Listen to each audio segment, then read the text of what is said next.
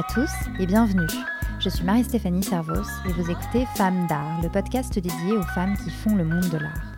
Chaque semaine, je vous embarque dans la vie d'une femme, artiste, collectionneuse, galeriste ou encore curatrice. Ces femmes me parlent de leur parcours, de leur rapport à l'art, d'inspiration, de création et de leur vision du monde de l'art aujourd'hui. Je vous donne aussi rendez-vous tous les jours sur Instagram où je partage le travail de mes invités. Femmes d'art, c'est parti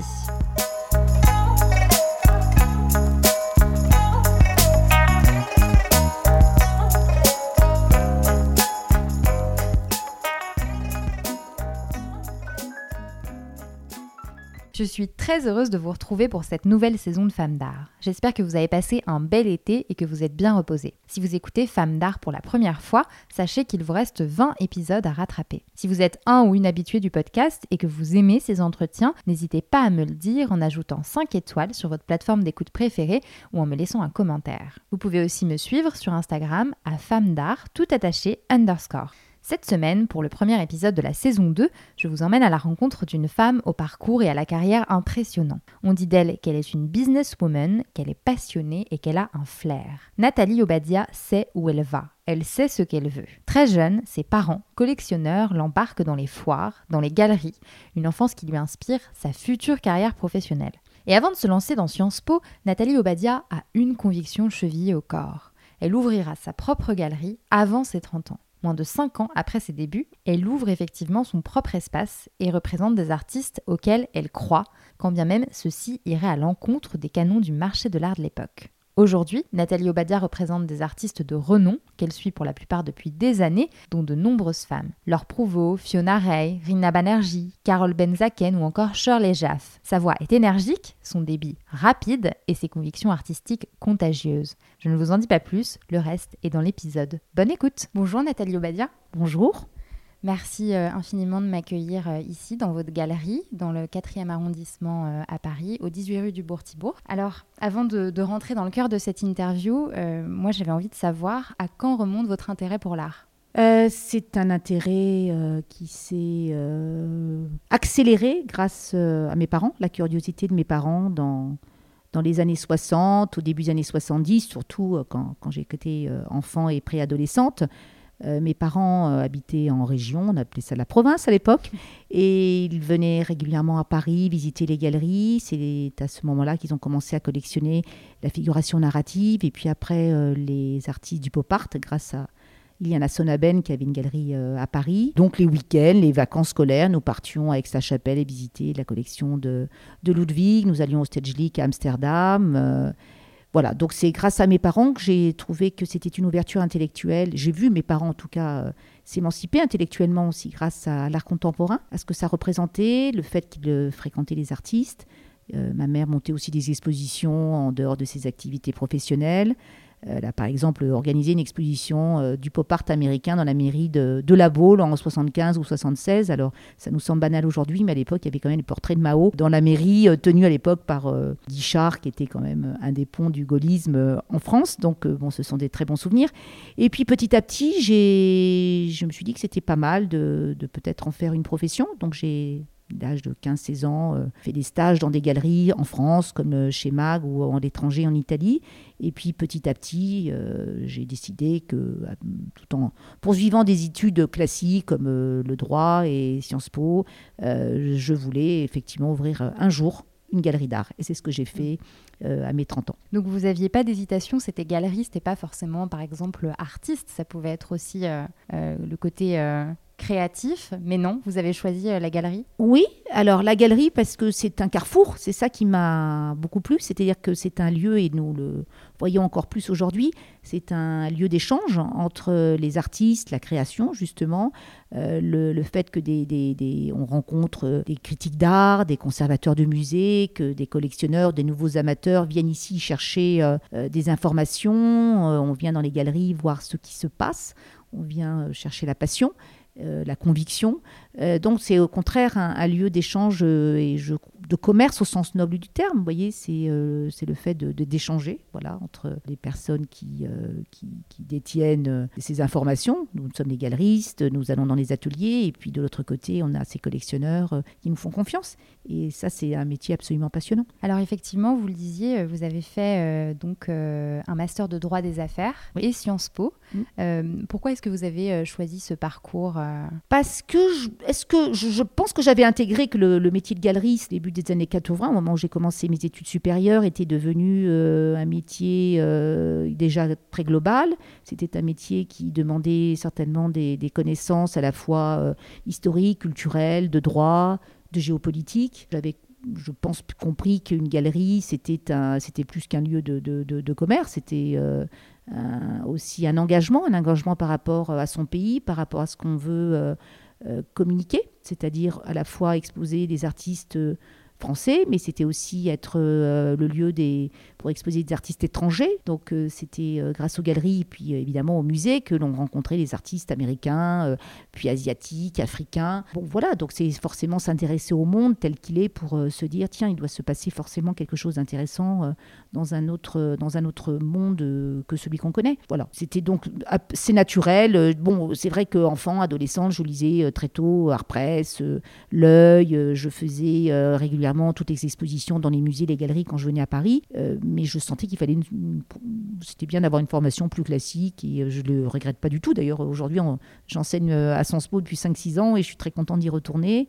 Et il y avait une logique finalement d'aller mm. aussi parler de mon expérience. Alors après votre diplôme de Sciences Po, en 88, vous avez commencé à travailler avec le galeriste Daniel Templon. Oui, bon, comme j'ai toujours voulu faire cette profession, ce métier, il était évident, donc j'avais quand même une connaissance des galeries, de, de, de ce, circuit des galeries en France et que j'ai toujours dit, bon, je vais ouvrir une galerie. Je voulais toujours l'ouvrir à, partir de mes 30 ans, mais je me suis dit, il faut quand même une, expérience. Et euh, après mes études, donc j'ai écrit à 4-5 galeries dans Paris et euh, c'est Daniel Templon qui m'a répondu. Bon, c'est vrai que mes parents le connaissaient en tant que collectionneur, mais ça n'a pas été plus loin que ça. Et il m'a appelé, je me souviens, j'avais pas vraiment de réponse et euh, j'ai commencé à écrire dans d'autres secteurs. J'avoue que la distribution, travailler au printemps, Galerie Fayette, c'était aussi quelque chose qui m'aurait plu. Vous voyez, je, me serais très bien vue aussi. Euh, j'avais fait des stages hein, au, sein des départements, euh, de certains départements au printemps et pendant mes études, donc c'était quelque chose qui me plaisait. Et puis un jour, il, m'a appelé, c'était la veille de la FIAC, il m'a dit j'ai besoin d'aide, euh, vous avez mis un CV, j'ai pas répondu, mais venez. Voilà. Et donc je me suis retrouvée le premier jour de la FIAC en 1988 sur le stand de la galerie Daniel Templon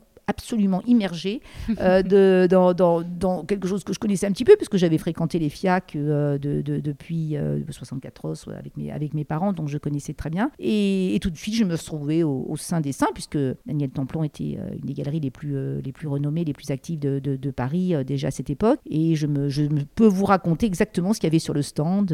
voilà, j'étais entre une frise de Liechtenstein, qui est aujourd'hui d'ailleurs au musée de Saint-Étienne. Je me suis retrouvée à côté de très belle œuvre sur papier de Twombly, euh, d'œuvres de Cookie, de, de Carl André. Voilà, donc euh, ça s'est fait comme ça. Puis après, comme je me suis assez bien débrouillée pendant ces 5-6 jours de, de, FIAC, je connaissais en plus les acteurs de, de la finance, du politique, parce que ça m'avait toujours intéressé. Donc Daniel Tampon a décidé voilà, que pouvais intégrer la galerie.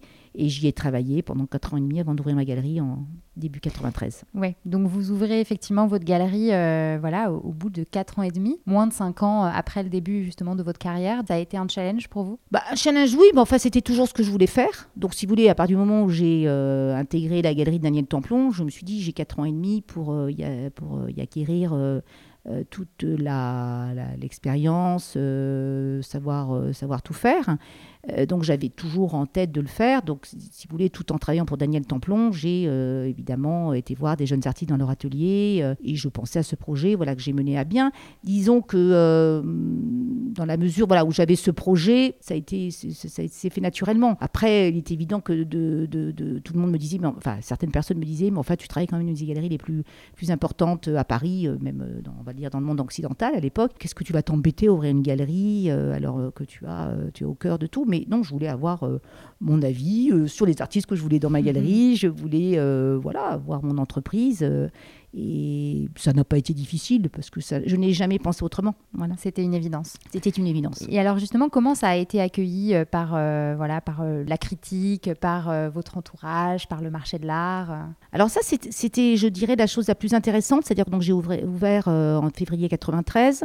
Bon, c'était un moment très difficile, un moment de, de crise économique. Donc déjà, on me trouvait assez gonflé. Moi, je trouvais qu'au contraire, c'était bien d'ouvrir au moment d'une crise. On était moins à le faire. Donc ça, ça s'est plutôt bien passé. J'ai vendu. D'ailleurs, je l'ai dit, j'étais obligée de vendre. Voilà, j'avais pas de fortune euh, personnelle derrière, euh, j'étais obligée de vendre tout de suite. Voilà, donc on a vendu tout de suite et euh, la galerie, voilà, la galerie a fonctionné économiquement de manière saine dès les premiers jours et ça, ça continue, ça continue d'ailleurs aujourd'hui. Ça, je crois que c'est vraiment important. Alors après, ce qui était intéressant, c'est que par contre, il y a eu, quand on se remet dans le contexte en 93, j'avais déjà une génération de jeunes galeries comme Jennifer Flay, il y avait euh, des, galeries comme euh, la galerie Météo, il y avait Anne de Villepoix, il y avait la galerie des Archives, il y avait tout ce mouvement euh, qui était mené aussi par des artistes, par des artistes bien sûr, mais surtout par des critiques d'art comme Nicolas Bourriot. Donc on était au sein de, ce qu'il avait conceptualisé, ce qu'il appelle l'esthétique relationnelle. Donc c'était les débuts de Pareno, de, Pierre Huyghe, de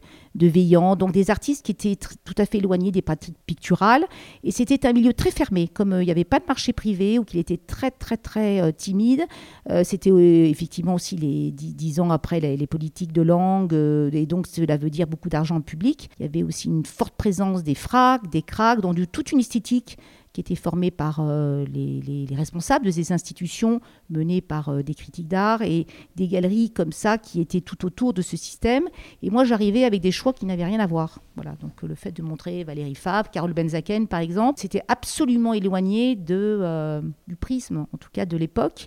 Et ça, par contre, j'étais très très mal vue. Voilà, c'est-à-dire ah qu'au bout d'un moment, c'était mais qu'est-ce qu'elle fait celle-là avec avec ses peintres dont on ne veut pas entendre parler? Et puis petit à petit, euh, les choses se sont euh, assez rapidement retournées, puisque bon, j'avais à la fois euh, mes convictions, j'ai vendu aux institutions et j'ai vendu aux collectionneurs privés. Donc je suis toujours là et certaines de ces galeries que, j'ai nommées ne sont pratiquement plus là parce que justement elles se sont enfermées dans des choix esthétiques qui étaient dictés et surtout il n'y a pas eu la recherche de, collectionneurs privés. Donc une fois que, on va dire que le circuit institutionnel a été euh, parcouru et que les ventes auprès des institutions ont été faites, malheureusement il n'y a pas eu de relais. Mhm. Et puis surtout, certains de mes collègues ne comprenaient pas que gérer une galerie, c'est un, c'est une entreprise et qu'à un moment donné, il faut des rentrées, il faut des sorties et qu'il ne faut pas compter simplement que sur l'argent public. Voilà, mm. il faut inventer, ce que je dis toujours à, mes, à, mon équipe, il faut inventer les ventes. Voilà, mm. donc il faut aller au-devant. Euh, de, de, ce qui peut être euh, évident. Et alors justement, vous, euh, vous pensez que c'est quoi précisément qui a fait que vous êtes toujours là aujourd'hui? C'est quoi, j'ai envie de dire, le secret? Oh, Vous savez, c'est pas un secret, c'est une évidence. Enfin, moi, ça me paraît une évidence et puis ça s'est fait absolument naturellement. Disons que dans mon métier, ce sont mes convictions. Je pense qu'aujourd'hui, quand on va dans une galerie, que ce soit la mienne ou dans les, quelques autres à Paris euh, euh, de ma génération, on va chez, chez moi, comme on va mm. chez d'autres, parce qu'on va rencontrer une personnalité, on va rencontrer des convictions, une équipe. Ça aussi, je pense que ce sont des choses qui ont changé. Aujourd'hui, une galerie, euh, on a une équipe euh, de, personnes qui nous accompagnent dans, tout ce travail de promotion de, des artistes, mais en même temps, ces équipes sont le reflet quand même euh, voilà, des convictions de, celui ou celle qui est à la tête de la galerie. Donc ça se ressent. Voilà. Donc je sais qu'à la galerie, nous, elle, est, connue pour faire un travail de fond auprès des institutions, auprès de certains collectionneurs, qu'on n'a pas une image de galerie à la mode, de faire simplement des coups. Bon, voilà. Donc à un moment donné, c'est l'identité de la galerie qui s'est faite au cours de ces années. Et puis après, c'est ce que je dis aussi toujours à mon équipe et aux autres, ou même à mon fils, c'est le travail qui fait la différence. Voilà. Donc, euh, je pense qu'à un certain niveau, on est à peu près intelligent de la même manière. Euh, l'argent n'est pas forcément au départ le problème, parce que quand on est compétent, quand on est euh, travailleur et qu'on inspire la confiance, si à un moment donné on a besoin d'argent auprès des banques ou ailleurs, voilà, la confiance est là, donc on en trouve. Donc je pense que c'est plutôt la puissance, je dirais, de conviction et de travail qui fait la différence. Mmh. L'audace aussi, parce que vous parliez des choix justement que, que vous avez faits au moment de l'ouverture de votre galerie.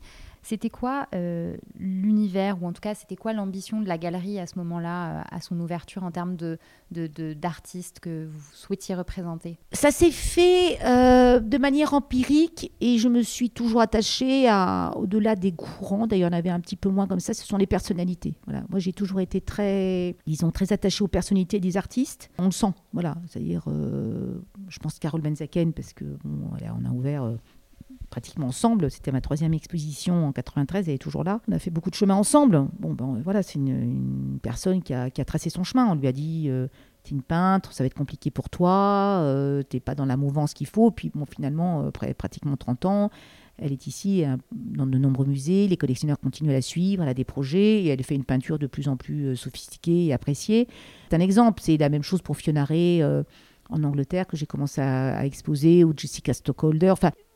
Et puis après, même avec des artistes plus, plus, plus, plus, plus âgés qui ont rejoint la galerie, comme je pense à Sarkis. Vous voyez, Sarkis a 80 ans aujourd'hui, ou 81, il a rejoint la galerie il y a une dizaine d'années. Voilà, c'était euh, justement quelqu'un qui était extrêmement respecté, qui trouvait pas sa place comme ça dans le marché. C'est une galerie comme la mienne qui, qui, se Je me suis bien rendu compte que c'était une œuvre. Il avait, pas, il, avait, il, avait, il avait fait son chemin, il n'avait pas fait de compromission et qu'à un moment donné, c'était ça qui m'intéressait, de, promouvoir et de revaloriser complètement. Et c'est passionnant, voilà, mm. tous les jours, de se dire, euh, grâce, euh, grâce au travail de la galerie, grâce au fait qu'il est ce qu'il est, on arrive à en faire un artiste historique aujourd'hui. Mm. Et vous avez quelle relation euh, avec les artistes? Parce que vous parliez justement bah, de Carole Benzaken qui est là depuis les débuts, et, vous parliez aussi de, la personnalité et du fait que vous vous attachez beaucoup à ça. Bah, ce sont des rapports de confiance, mais que je bouscule. Hein, je ils le savent, hein, de temps en temps, je dis oui, euh, euh, je, râle, je râle, ils le savent, mais parce qu'on donne beaucoup, hein, on, donne beaucoup à la galerie, c'est-à-dire que euh,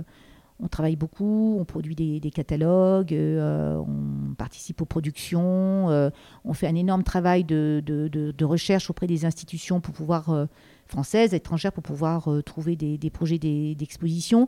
Donc on a ce qu'on appelle aujourd'hui les artistes liaisons à la galerie qui s'occupent vraiment de manière très précise des artistes.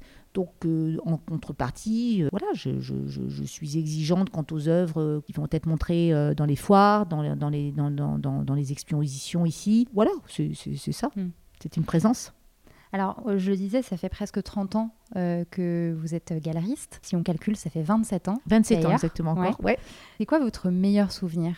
Il y en a plusieurs, c'est difficile à dire. Bon, vous savez, il y a des étapes comme ça. Euh, bah, le premier jour de mon ouverture, ça je m'en souviens très bien, où euh, Gilles Fuchs, qui est bon, euh, un des, plus grands et classiques collectionneurs français, venu m'acheter ma première œuvre. C'était mon premier collectionneur. Je dis, ah, clac, c'était bien. Le jour où Carole Benzaken a eu le prix Marcel Duchamp en 2004, où tout le monde m'avait dit, il ne pourra pas y avoir euh, une, artiste qui pratique la peinture au prix Marcel Duchamp. On y est arrivé. Euh, le jour où j'ai intégré la foire de Bâle, qui était quand même, euh, bah, qui est considérée comme la foire la plus prestigieuse internationalement. Donc voilà, ça, ce sont des fiertés. Le jour où je sais, bah, là maintenant le Centre Pompidou va faire une exposition de Martin Barré, voilà un artiste donc on a complètement euh, remis en selle, euh, décédé depuis 93 et pour sa pour sa veuve qui s'occupe de son œuvre, pour moi c'est extrêmement important d'être arrivé à cette à cette, cette décision. Et puis leur provo, surtout leur provo, la de Venise. Ça, on va dire que c'est certainement le dernier très très grand souvenir vous voyez, c'est une artiste en laquelle j'ai cru euh, depuis très longtemps. Et euh, voilà, euh, le jour où on nous a téléphoné en disant c'est elle qui va représenter la France à Venise, je ne vous cache pas qu'on a bien travaillé dans ce sens-là, en leur faisant comprendre aux institutions et aux, enfin, aux responsables en tout cas que c'était elle qu'il fallait pour telle ou telle raison et que ça serait un grand succès. Bon, voilà, ça c'était super chouette, on va dire. Alors, on a parlé de, pas mal d'artistes que vous représentez euh, Shirley Jaff, Fiona Ray, Laure Prouveau, Carole Benzaken, Martin Barré, Agnès Varda. Il y a différents types d'artistes, différents types de médiums, mais j'ai envie de savoir qu'est-ce qui retient vraiment votre attention? Vous m'aviez parlé de la personnalité, mais qu'est-ce qui retient dans le travail des artistes que vous représentez votre attention et qu'est-ce qui vous convainc en fait de vous dire, euh, ok, il faut que je représente cet artiste on sent qu'il y a une force plastique. C'est-à-dire qu'avant, euh, aujourd'hui, on parle beaucoup de discours, d'œuvres conceptuelles, de, sens. Euh, bon, alors, euh, ça dépend ce qu'on dit, mais il faut vraiment qu'on sente qu'il y a des tripes. Voilà. C'est d'une manière un peu triviale de parler, mais il faut qu'on sente que c'est un travail très authentique. Je dis ça parce qu'aujourd'hui, vous savez, dans les, écoles d'art, euh, les artistes un peu stratèges savent très bien ce qu'il faut faire pour euh, sortir du lot et faire partie de certaines expositions très rapidement. Donc on voit une espèce de formatage, on va dire, plastique, esthétique, qui est assez gênant et il n'en sort pas grand-chose. Donc moi, au contraire, je suis très, très attentive à l'authenticité, à, un vrai discours, mais qui se traduit par une véritable ambition plastique artistique. Voilà. Mhm. Donc que ce soit de la peinture, soit de la vidéo, que ce soit euh, la sculpture. Quand je vois Michaeline Thomas, qui est au, voilà, au cœur des problématiques euh, justement de minorités aux États-Unis, euh, la fois de genre, raciale, c'est même si j'aime pas ce, ce, mot-là, mais tout ça est quand même traduit dans, dans, une force plastique qui est formidable. Mhm. C'est-à-dire que bon, il y a des tableaux qui sont un centre de virtuosité qui peut exister à côté de, de n'importe quel grand peintre de la peinture française. Mm. Donc ça c'est ça c'est et pourtant ça parle d'autre chose. Donc euh, je me fais très attention par contre à ceux qui ne se contentent que d'un discours et qui peuvent se servir aujourd'hui juste d'un néon juste pour dire je sais pas trop quoi. Voilà ça ça, m'agace un peu. Je, ne vous cache pas. Vous parlez de Michael et Thomas euh, mm-hmm. justement et de la question des, minorités notamment. Est-ce que vous en tant que galerie vous vous sentez d'une responsabilité de soit représenter ces minorités, soit de les montrer à à travers le travail des artistes que vous représentez Alors, le mot de responsabilité, non, parce que j'ai une responsabilité en. Je ne vois pas en quoi, je dirais, j'ai une responsabilité en quoi, en que quoi. Euh, justement, il faut faire attention à ce discours, parce qu'aujourd'hui, on dirait qu'on a une responsabilité parce que je suis euh, blanche, occidentale. Euh, bah, voilà, donc non, je n'ai pas cette responsabilité-là. Par contre, j'ai jamais eu non plus à me la poser de cette manière-là, alors que certains l'ont aujourd'hui dans l'urgence, parce qu'ils ont l'impression qu'ils doivent rattraper quelque chose. Euh, et puis le problème s'est jamais posé puisque j'ai exposé euh, justement, puisque même si j'aime pas le dire comme ça, et des artistes femmes et des artistes euh, noirs ou voilà ou asiatiques ou de minorités très très tôt, voilà. Donc euh, le problème ne s'est jamais posé, tout simplement parce que pour moi, c'était une évidence dans la mesure où j'avais une ouverture, on dire intellectuelle, mm. euh, comme je vous le disais, euh, ça s'est jamais posé. Jamais me suis dit, tiens, celui-là, je l'expose parce qu'il est noir. Non. Mm. Quand j'ai montré Georges Adéagbo, un des premiers comme ça, il y a une vingtaine d'années, parce que voilà, ça me c'était tout à fait intéressant. Vous représentez notamment l'artiste américain Andrés Serrano, oui. qui a beaucoup fait parler de lui, notamment pour une œuvre qu'il a réalisée en 87 qui s'appelle Immersion, qui est aussi connue comme Peace Christ. et c'est en fait une photographie qui présente un crucifix immergé dans de l'urine. Et euh, dès 87, cette œuvre a, déjà beaucoup fait parler d'elle, euh, mais elle est revenue sur le devant de la scène euh, à la faveur de, plusieurs expositions cette année. Ça a valu à l'artiste des insultes, des scandales, mais aussi une reconnaissance internationale. Comment on gère ce genre de, création, ce genre d'œuvre, et, surtout les retentissements autour quand on est la galerie? Alors, quand le scandale a eu lieu, j'étais pas à l'époque sa galerie, parce que c'était la galerie Lambert. Moi, j'ai récupéré, on va dire, tout le travail d'André Serrano à travers ma galerie à, Bruxelles. On a commencé à travailler euh, à ce moment-là, il, y a presque dix ans maintenant. Et puis petit à petit, bon, comme Yvon Lambert a fermé sa galerie, nous sommes aujourd'hui sa galerie euh, principale, on va dire. Donc c'est nous qui, euh, voilà, qui sommes au cœur de, de, l'archivage de son travail, de, sa promotion. Et on nous parle toujours de, de cet incident. Aujourd'hui, euh, on le minimise et euh, à chaque fois qu'on m'en parle ou à chaque fois que euh, dit écoutez, bon, il y a peut-être ça, mais regardez, c'est une œuvre à part entière.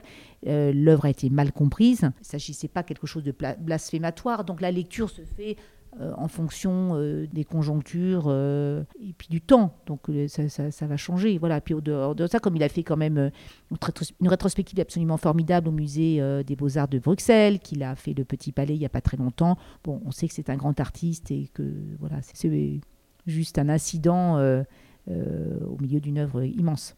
Mais en tout cas, aux yeux du public qui ne connaissent pas euh, véritablement l'artiste euh, ou l'œuvre en général, ça peut paraître choquant et ça me fait penser à, d'autres œuvres un peu euh, scandales, non seulement par leur forme, comme Le Tri, l'arbre de Paul McCarthy, donc, qui était exposé Place Vendôme pendant la FIAC de 2014 et pas qui, pareil, en fait, a fait un peu scandale parce que voilà. Oui, mais elle, elle était sortie d'un contexte c'était plus, je dirais, c'était plus provoquant qu'une œuvre qui était dans un musée. Bon, dans un autre registre, euh, récemment, il y a eu la, la, banane de Maurizio Cattelan. voilà, à, Miami, qui a été vendu donc 120 000 dollars, et c'était une banane scotchée sur un mur. Mm. Et en fait, tout ça m'amène à, la question suivante est-ce que l'art contemporain peut être compris dans tous ces, aspects, on va dire, par, par le grand public, dont on dit souvent que euh, voilà, euh, le, la culture est un peu éloignée ou euh, que les, les, les, musées, les galeries ne sont pas assez ouverts justement à tout le monde? Est-ce que ça peut être compris? D'abord, les galeries sont ouvertes au public et c'est gratuit. Donc ça, j'invite, et moi je l'ai fait quand j'étais jeune, justement, les galeries, il faut les faire, voilà, il faut les pratiquer. ça permet de voir sur une journée une quarantaine de propositions si on a le courageux. et donc, on va voir une diversité de la, de la création contemporaine. Après, alors, pour, il y a beaucoup de choses à dire. Je soulignerai que moi, ce que je peux reprocher de temps en temps, c'est surtout l'éloignement de certains responsables institutionnels en France. On a l'impression qu'ils font des expositions pour eux ou pour plaire simplement à leur euh, propre cercle, où ça leur, euh, les expositions servent à leur euh, carrière future. C'est une manière de, de, faire un marqueur comme ça dans, dans, dans, leur carrière. Et il n'y a pas assez d'attention pour le public comme vous dites, qu'il y a un public qui n'est pas forcément connaisseur. Euh, il se trouve que là, avec la, Covid, je voyage beaucoup moins à l'étranger, donc je fais beaucoup de musées euh, en région et je suis souvent très, très, très étonnée de la manière dont euh, bah, le programme est fait, c'est-à-dire avec des expositions qui me paraissent très difficiles d'accès, sans texte, sans. C'est un jeu. On a l'impression qu'il y a un jeu comme ça qui se fait et, qui a... ça, ça m'agace un petit peu. C'est une espèce d'élitisme trop forcé et après, on s'étonne qu'il puisse y avoir des réactions politiques de part et d'autre d'ailleurs, hein, parce que c'est pas forcément toujours du côté d'une certaine extrême, ça peut être des deux. Oui, mais il faut faire attention. Voilà, il faut juste se dire que c'est quand même de l'argent public. Que je ne vois pas en quoi euh, aujourd'hui euh, proposer dans certaines villes, en région, euh, des, des, des, des, lieux qui coûtent des fortunes avec euh, quatre œuvres sur euh, un espace de 600 mètres carrés, euh, sans vraiment de cartel explicatif. Je vois pas tellement l'intérêt, je vois pas le côté pédagogique. donc après, ça, ça, me gêne un petit peu. Voilà, ça me gêne un petit peu. Voilà. Je pense qu'il faut à un moment donné se dire que voilà, il faut différentes strates et que euh, un musée peut très bien montrer une vidéo euh, ou une installation qui n'est pas forcément facile d'accès, mais je pense que c'est très bien aussi de faire des salles ou des expositions à côté qui permettent d'avoir des pratiques euh, plus classiques et qui permettent aux visiteurs non connaisseurs d'avoir quand même des repères. Et justement, vous parlez du fait que les galeries sont ouvertes et gratuites. Moi, je vois souvent dans mon entourage, en fait, par exemple, des amis qui, qui, ne sont pas forcément très connaisseurs, qui ne vont pas dans les musées, dans les galeries. Et souvent, qui me disent oui mais tu comprends euh, voilà aller dans une galerie parfois il faut sonner euh, parfois ça fait un peu peur euh, qui ont qui n'osent pas en fait entrer dans les galeries. Comment est-ce que vous vous faites en tant, en tant que galeriste? Comment vous essayez de faire justement pour que les gens viennent plus dans les galeries? Alors en France à Paris on a de la chance parce qu'on fait partie des villes les plus visitées les plus visitées enfin, il y a un public important dans les galeries ce qui n'est pas le cas dans d'autres villes comme par exemple à Berlin même à Londres c'est un petit peu compliqué. Après on fait attention. Alors, c'est un petit peu le problème, c'est que bon, on a beaucoup de travail à faire dans une galerie, contrairement à ce que certains peuvent croire. On n'est pas avec un verre de champagne à attendre euh, au jour le jour du vernissage qu'un monsieur nous demande ou une dame nous demande le prix d'une œuvre. Il y a tout un travail en amont qu'on oublie.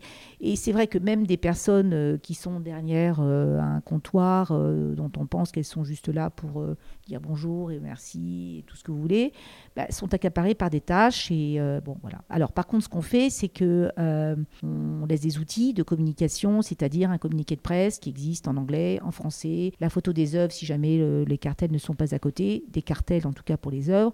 Et puis sinon, je pense que je fais quand même des galeries, et partie des galeries euh, euh, à peu près aimables. Et donc les deux personnes qui sont ici à Paris, dans les deux galeries, répondent aux questions sans problème. Bon, on a des caméras. Si on voit que quelqu'un s'intéresse plus facilement, on y va. Bon, voilà, je pense qu'il n'y a pas non plus on peut pas, on peut pas être derrière chaque visiteur, ça c'est sûr. Vous avez euh, écrit euh, un livre, Géopolitique de l'art contemporain, donc euh, publié au Cavalier Bleu. Donc c'est Géopolitique de l'art contemporain, une remise en cause de l'hégémonie américaine. Donc c'est un livre de géopolitique de l'art contemporain. Donc forcément, je vais vous poser une question en ce sens. En fait, je, me demandais, donc vous êtes effectivement, vous faites partie des très grosses galeries à être présentes sur toutes les foires, donc que ce soit la FIAC, que ce soit l'Armory Show, toutes les foires internationales, à Bruxelles, Art Dubai. Vous faites une dizaine de foires par an. Entre 10 et 12. Alors là, donc, on a vécu une situation euh, très que nous vivons, que nous vivons que toujours. nous vivons toujours d'ailleurs, puisque euh, voilà, euh, Freeze, par exemple, euh, Est annulé. Est annulé. Euh, en tout cas, là, à l'heure à, à laquelle on parle, donc on La est, FIAC a toujours on lieu. est mi-juillet. Mm. La FIAC a toujours lieu. On croise les doigts. Voilà. Mm. Mais du coup, qu'est-ce que, qu'est-ce que vous pensez de, de l'avenir des foires euh, maintenant? Parce que justement, il y a ce côté très international. Et là, on voit que bon, les foires sont annulées, mais à la fois, on est un peu sur le digital. Mais bon, c'est pas non plus suffisant. Non, c'est un, é- c'est un outil supplémentaire, mais qui ne remettra pas en cause euh, les foires. Mm. Voilà, même s'il y en a un petit peu moins pendant un certain temps. Les foires, vous savez, elles ont été créées par les marchands. hein. Donc, euh, ça n'a pas été créé par euh, des, Après, ce sont des groupes qui ont racheté. Mais la première foire d'art contemporain euh, a été créée. Alors, il y a eu une petite à Lausanne, mais surtout à Cologne, en 1967, euh, par 17 marchands allemands qui avaient compris que pour euh, promouvoir la renaissance de l'art allemand après la Seconde Guerre mondiale et pour ne pas se laisser dépasser par les Américains qui arrivaient euh, grâce au plan Marshall et à l'activisme euh, et politique et de, de- certains euh, galeristes très, très ambitieuses, il fallait se rassembler pendant un moment limité, dans un lieu limité, pouvoir montrer ce qui se passait. Donc euh, c'est comme ça qu'à un moment donné, on a vu euh, en 4-5 jours Baselitz, euh, Beuys, euh, Paul Kür, enfin bon, Richter, et tout d'un coup on s'est dit, ah oui, il se passe vraiment quelque chose en Allemagne, et c'était une manière de voir. Et c'est comme ça que les foires ont été créées, et puis après, donc avec, euh, avec Bâle et tout. Et donc c'est une manière pour les- les galeries, et puis c'est un lieu de mimétisme formidable. Moi, j'adore les foires, ça me manque d'ailleurs, c'est ce que je dis. Bon, on est fatigué parce qu'on on ne s'est pas défoulé pendant les foires. Voilà, vous voyez, euh, ça fait 4-5 mois que des foires, alors on est sur un stand. Moi, j'adore les foires, mais mon équipe aussi. Voilà, c'est très excitant, on vend, on discute, on sort le soir, on dîne avec nos collègues, avec les artistes. Euh, voulez, c'est un lieu, ce sont des lieux absolument magiques. Et donc, on en a vraiment besoin pour se retrouver et pour, voilà, pour, pour discuter. Alors, il va y avoir un moment où ça va être un peu plus compliqué, mais j'y crois complètement. Voilà, Mm. J'y crois complètement. Et là, ça commence à nous manquer beaucoup, beaucoup. Ouais. Voilà.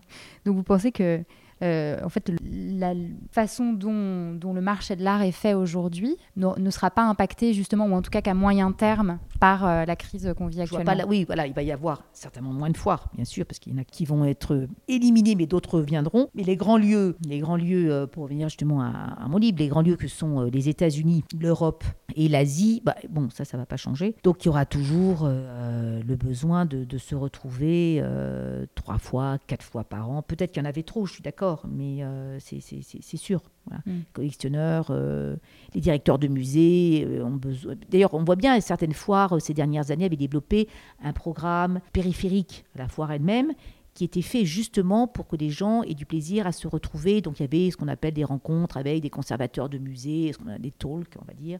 Euh, il y avait des directeurs de fondations d'art qui venaient discuter.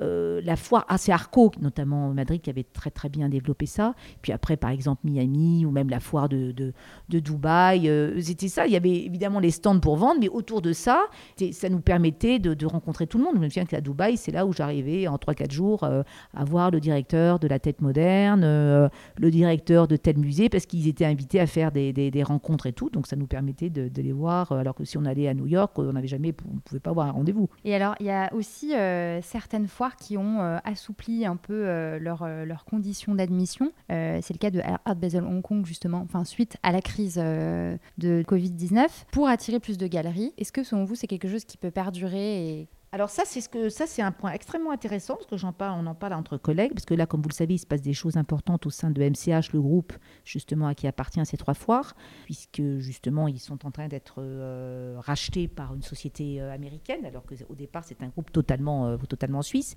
Et justement, on se posait la question, on s'est dit, mais ces grandes halles comme Hong Kong qui est sur deux niveaux, la foire de Miami qui est gigantissime. Euh, et que dans la mesure où on, les foires de Bâle, la marque de Bâle, l'identité de Bâle s'est faite sur euh, la sélection, si vous voulez, extrêmement rigoureuse des galeries, donc sur euh, la qualité. Voilà. C'est pour ça que les gens venaient à Bâle, c'est pour ça que Bâle était au-dessus des autres, parce qu'on savait qu'il y avait une sélection extrêmement rigoureuse, et d'ailleurs leur publicité ou leur communication, c'était il y a plus de 1100 euh, prétendants et il y a 250 places. Donc si vous voulez, c'est tout le monde le savait. Voilà. Aujourd'hui, dans la mesure où euh, les gens vont, enfin les galeries vont voyager, il va y avoir des problèmes économiques, forcément que des galeries vont, ne vont pas postuler, n'auront pas les moyens de postuler. Donc comment remplir justement ces grands noms de halles avec ce niveau d'exigence. Alors ça, j'en sais rien. Euh, Est-ce qu'il faut les rendre plus petites Auquel cas, le modèle économique de ces entreprises qui détiennent les foires va être quand même euh, beaucoup plus fragilisé? Ou est-ce qu'on garde le même niveau d'exigence, mais dans ces cas-là, on ouvre peut-être à d'autres secteurs que simplement les galeries? Je ne sais pas. Mais il est évident que dans les deux ans qui suivent, je ça va être difficile de voir le Mi- Art Miami, par exemple, ou même Freeze New York de la même manière. C'est pas possible. Il y a quelque chose qui va, qui va changer. Hmm. Peut-être baisser en qualité ou pas justement pour la sélection parce que Alors, je pense que baisser- enfin, je- alors, attention, parce qu'il n'y a pas toujours baisser la qualité comme on l'entend. Il y a simplement euh, élargir les critères de sélection vers des pratiques d'art qui n'étaient pas jusqu'à présent acceptées. C'était le cas, c'est le cas de Art Basel. Vous savez, nous, on- dans le jargon, on appelle ça un stand balois. Ah, t'as fait un stand balois. Quand on connaît pas, c'est quoi un stand balois? Un stand balois, c'est un stand, c'est une œuvre par mur et tu laisses bien de l'espace autour. Plutôt des œuvres euh, qui font conceptuel, pas trop colorées. Voilà, c'était un peu le- ce qu'on appelait le stand balois, une Mm. espèce d'esthétique comme ça, euh, très d'ailleurs euh, germanophone, vous voyez, très euh, bon, très très très très allemande. suisse allemande. Donc c'était ça. Si vous voulez, à un moment donné, en ce- dans, le- ce niveau d'exigence, il y a eu dans les membres des comités de sélection la volonté de faire comme si on était presque un musée. Voilà, c'est-à-dire qu'il faut présenter les choses presque de manière muséale. Et donc ont été abandonnés, n'ont pas pu rentrer. Et des galeries, et même dans des galeries qui étaient acceptées, on demandait à certaines galeries de ne pas montrer des artistes qui étaient hors de ce champ esthétique. Voilà. Donc, en, en- en- en clair, si vous voulez, pendant très longtemps, il était difficile, c'est en train de changer un peu, mais de montrer de la peinture figurative, euh, de voilà très Mm. colorée, voilà. C'était très compliqué. Voilà. Alors maintenant, c'est en train de changer parce que notamment grâce aux artistes afro-américains qui pratiquent justement euh, beaucoup de peinture figurative et narrative, ils ont pu, pour euh, de bonnes et de mauvaises raisons, rentrer euh, dans certaines galeries et, sorte- et- et être acceptés par les foires. Donc c'est en train d'un peu de changer. Mais c'était pas facile. Voilà. Donc euh, peut-être que justement, euh, on va voir apparaître, et c'est déjà un peu le cas dans certaines foires, des galeries qui apportent une esthétique qui jusqu'à présent était, était rejetée. Voilà. Et qui est en train d'être regardée à nouveau. Alors tout à l'heure, on a rapidement parlé du digital et je vous ai vu faire un signe de la tête euh, disant euh, non, c'est pas le digital qui va Il va pas révolutionner, remplacer, qui c'est un outil supplémentaire. C'est un outil Mm. supplémentaire. Pour le moment, on en- s'en est tous servis. Ça nous vient su- supplémentaire, mais il est évident que même là, on voit très bien les, ce qu'on appelle les, les viewings des, des- des foires en ligne Mm. ne sont pas tant regardés que ça. Les gens commencent à se lasser. Voilà. Ils regardent parce qu'il n'y a pas autre chose à faire, mais là, ils je vois bien même la réaction de, de certains de- de- des collectionneurs, euh, de, de nos collectionneurs, disent Ouh, j'ai même pas ouvert. euh, ras-le-bol. Bon, Mm. ça, ça a amusé tout le monde pendant le confinement. Maintenant, bon, les gens retravaillent. Bon, ça va, voilà. Mm. Euh, Il y a un besoin quand même de voir les œuvres. alors ça, c'est d'ailleurs la même chose pour les, les ventes aux enchères, c'est-à-dire qu'au bout d'un moment, il y a, rien ne remplace, on va dire, euh, la relation physique, d'ailleurs entre le même le marchand et le collectionneur, le marchand et le critique d'art qui vient à la galerie, et puis voilà, d'être tous les deux euh, avec le collectionneur face à une œuvre, euh, avoir euh, vraiment cette expérience. Donc ça, ça ne changera heureusement jamais. Je pense que pour ça, on est absolument différent de certaines entreprises, même du luxe. Vous voyez, on a souvent voulu nous associer aux entreprises de luxe, mais on peut acheter des objets de Chanel peut-être en ligne, mais Mm. Bon, un tableau, ça le fait un petit, c'est un petit peu le temps, mais on a vraiment besoin de cette expérience. Mm. On a besoin d'être face à ça. Alors, il y a une euh, question que je, que je pose à toutes les personnes que j'interviewe, une question rituelle. Nathalie Obadia, vous, quelles sont les femmes du monde de l'art que vous admirez ou qui vous inspirent? Hmm, il y en a eu beaucoup. Enfin, beaucoup. Je trouve qu'elles ont toutes des personnalités euh, plutôt originales. Bon, il y a Iliana Sonaben. En plus, bon, parce que je l'ai connue enfant, parce qu'elle avait sa galerie, euh, sa galerie rue, euh, rue Mazarine. Alors, peut-être parce qu'elle a perdu ses artistes à un moment donné, parce qu'elle avait un caractère peut-être un peu compliqué, elle était moins malléable et tout, mais elle a toujours été à l'avant-garde. Et c'est quand même elle qui a montré euh, première performance de, de Gilbert George euh, debout sur une table euh, en train de chanter. C'est elle qui a montré quand même les Koons au début des années 90, euh, ces fameuses sculptures de la Cicciolina. Bon, ça paraît rigolo maintenant, mais à l'époque aux États-Unis, c'était pas forcément. C'est elle qui a montré la photographie allemande, vous voyez, très tôt. Elle a toujours été, jusqu'à la, au dernier moment, toujours à l'avant-garde. Voilà, elle s'est jamais, alors euh, tout en étant une, grande bourgeoise, comme on entend, mais euh, là, elle s'est jamais reposée sur ses lauriers. Voilà, elle a toujours été cherchée, elle a toujours été euh, très à l'avant-garde. Donc ça, elle m'a, beaucoup plu. Ensuite, les galeries américaines, bon, quelqu'un comme Marianne Goodman, bon, qui est pour moi une des grandes galeries américaines, me plaît aussi beaucoup parce que justement, elle est un peu sans concession, elle a son esthétique, qui n'est pas d'ailleurs complètement la mienne, mais elle arrive à faire son trou. À un moment où quand même le marché américain était tenu quand même euh, par euh, des personnalités telles que Léo Castilli, justement, euh, Pace, enfin des, espèces de grosses machines qui finalement à la fin devenaient aussi... bon, ils montraient ce qu'il fallait montrer, voilà, on passait du pop au minimal, du minimal au néo-expressionnisme, il y avait... Bon, c'était répondre à ce qui se faisait, pourquoi pas. Marianne Goodman est restée quand même dans une esthétique justement plus conceptuelle il y a une logique dans sa hum, programmation. Et puis le fait qu'elle elle, travaille très très bien avec les institutions, voilà, elle avait cette volonté de, vendre, évidemment auprès des collectionneurs privés, mais aussi elle avait une grande ambition euh, auprès des institutions. Ça, ça me, plaît beaucoup. Voilà, ça fait partie euh, après des, des, personnalités en France. Euh, on parle un peu de, de, on parle un peu beaucoup, oui, des personnalités comme comme Denise René, voilà. Mais peut-être qu'elle, elle est restée peut-être pour le coup trop enfermée dans son esthétique. Vous voyez, je ne sais pas si elle, c'est quelqu'un qui m'aurait inspiré comme ça, peut-être dans ses débuts. voilà. Il y a aussi Paula Cooper, voilà, qui est une galerie pareil. Elle a perdu certains artistes parce que ça, elle n'avait pas envie de jouer le jeu euh, du marché à un moment donné, donc elle a préféré laisser partir. Voilà, c'est ça me plaît, ça me plaît aussi. Merci beaucoup Nathalie Obadia. Merci beaucoup. Et voilà, Femme d'art, c'est fini. Merci beaucoup d'avoir écouté cet épisode. Si vous l'avez aimé, n'hésitez pas à me le dire ou à le partager auprès de vos proches. Quant à moi, je vous dis à la semaine prochaine pour un nouvel épisode et à tout de suite sur le compte Instagram de Femme d'art.